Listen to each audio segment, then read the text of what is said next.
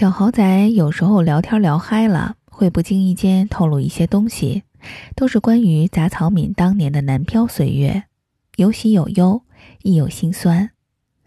有些事情其实我知道，比如他那时当上了当地唯一一家华语电台的主持人，粉丝很多，追求者也不少，经济上开始殷实，打开了人生的新局面。有些事情，小豪仔说了，我才知道详情。他说起他那时工作上的艰辛，说起他在澳洲的恋情，遇人不淑，订婚又取消了婚约。最难过的那段时间，小豪仔陪他半宿半宿的坐在布里斯班的街边，小豪仔负责递酒，他一瓶接一瓶的咕咚咕咚的喝，抱着膝盖，默默的，偶尔打出一串酒嗝。小豪仔拍拍自己的肩膀，说：“姐，这儿借你靠一靠。”他瞥一眼，说：“不要，太硌得慌了，太瘦了，净是骨头。”小豪仔说：“那咱们说点什么吧，我给你当垃圾桶好不好？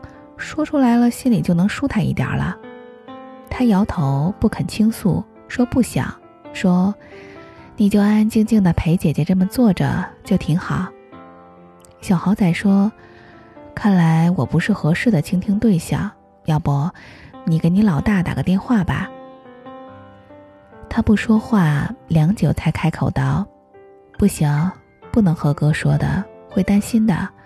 他一直以为我在这边过得挺好。”他醉醺醺的冲小豪仔笑：“不好的事情不能说的，如果他知道我受委屈了。”会飞过来帮我出头的，你不知道他的脾气，那叫一个不好。当年在济南，哥养过一条苏木，叫白菜，他出远门的时候就由我照顾，我每天定点去遛白菜。那个时候我住在文化西路佛山院，养狗的人不少，但是很多人不爱拴狗绳，任狗乱跑。有一天我遇到了，理论了起来。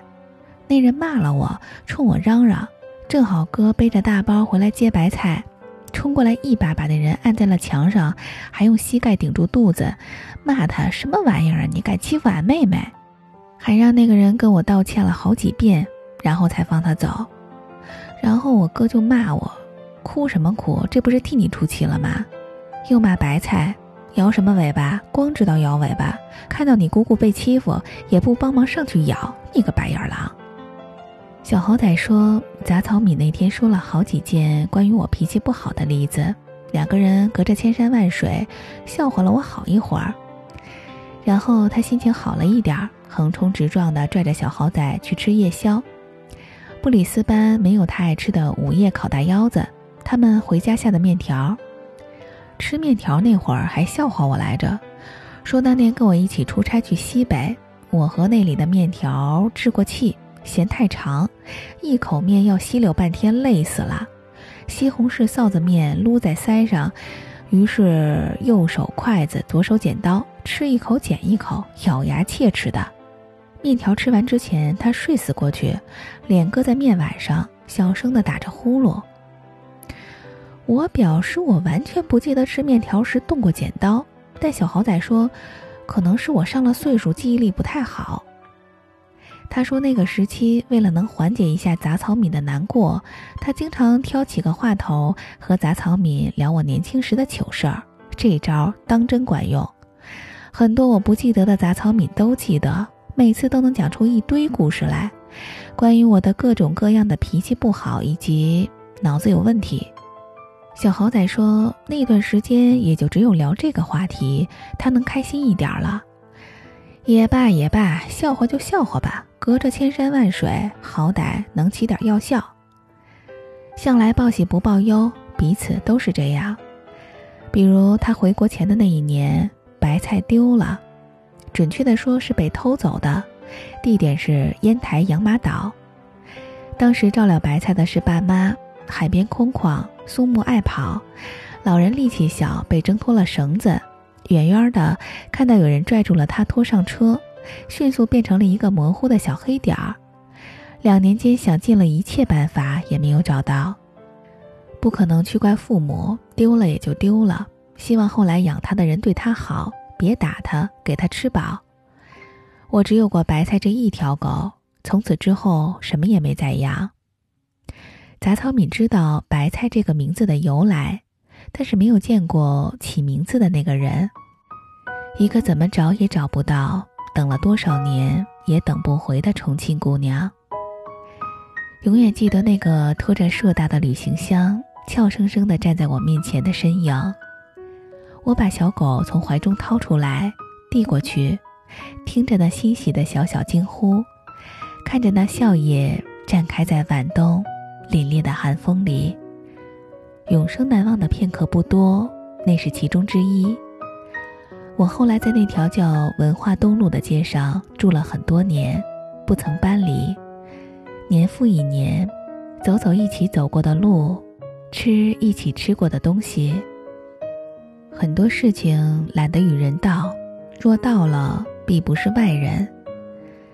最初难熬的低谷期，习惯去盒子酒吧门口的长椅上坐着，点两瓶啤酒，几盘花生毛豆，抽抽烟，发发呆，听听黑虎泉水，一分一秒的等着天明。杂草敏那时候刚去济南不久，坐在我旁边和我一起皱着眉头，他说。哥，你别闷在心里，说出来可能会好过一点的。他说：“说吧，说吧，我听着。”我让他别操那么多心，安安静静的吃他的毛豆去。再聒噪我就踢他。就这么坐着就挺好。现在这会儿有个人就这么坐在我旁边，陪着我听听泉水就行。忘了杂草敏陪我听了多少次泉水。我在盒子酒吧是挂账的。反正那年年底结账时，杂草敏吃掉了毛豆钱，购买个诺基亚手机。杂草敏当年第一次见到白菜时，白菜刚两岁，他从沙发底下揪着尾巴把白菜拖出来，给他洗澡，帮他吹毛，告诉他不能咬手，因为他是姑姑，是自己人，说以后换成姑姑照顾你。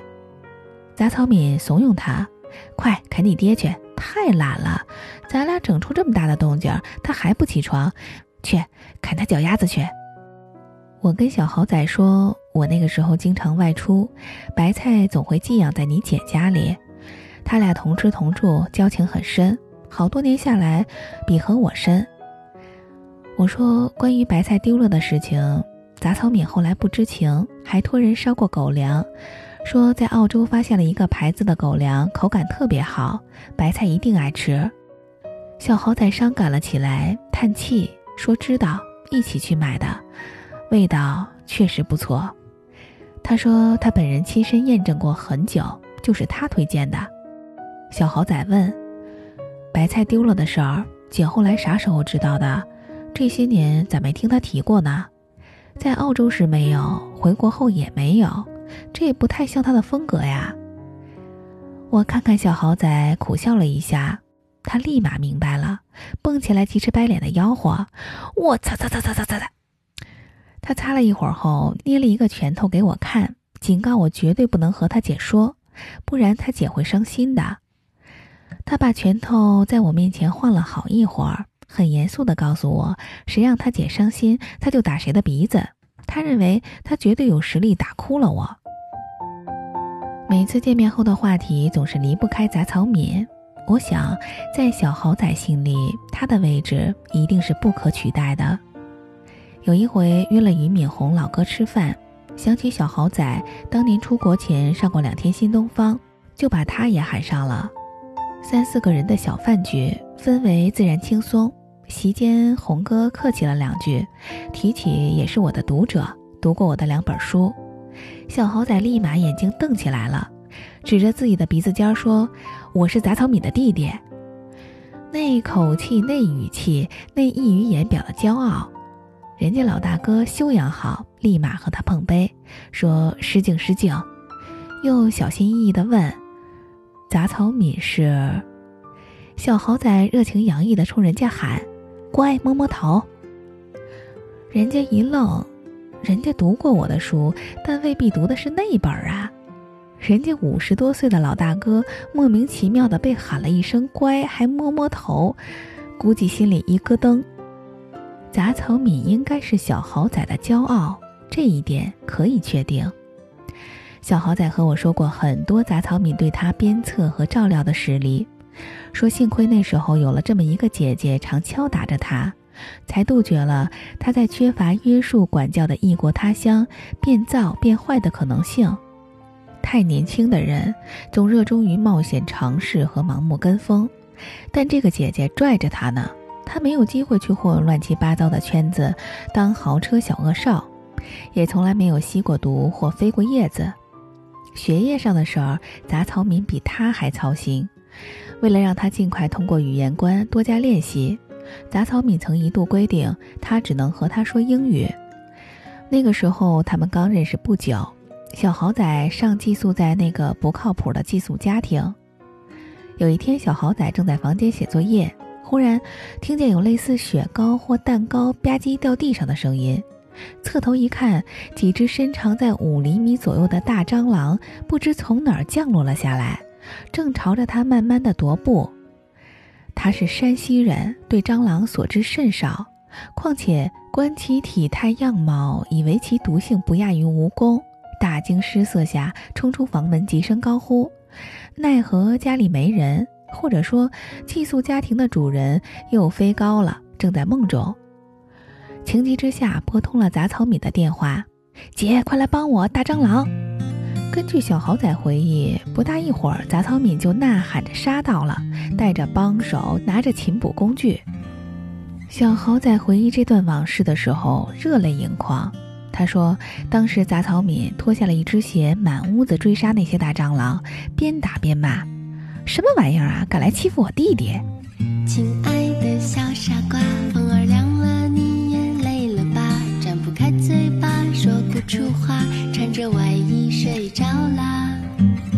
亲爱的小傻瓜，总是笑着藏住心里的话，给你变一块温暖手帕，擦去脸上。”的疲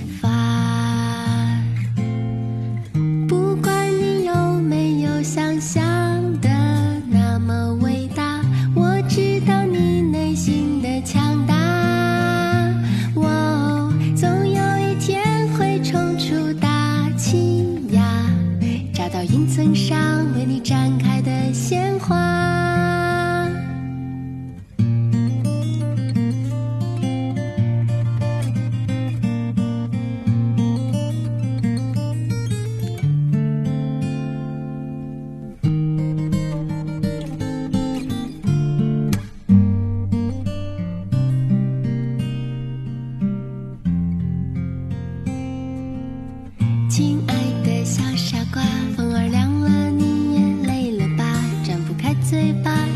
出花，穿着外衣睡着啦。亲爱的小傻瓜，总是笑着藏住心里的话，给你编一块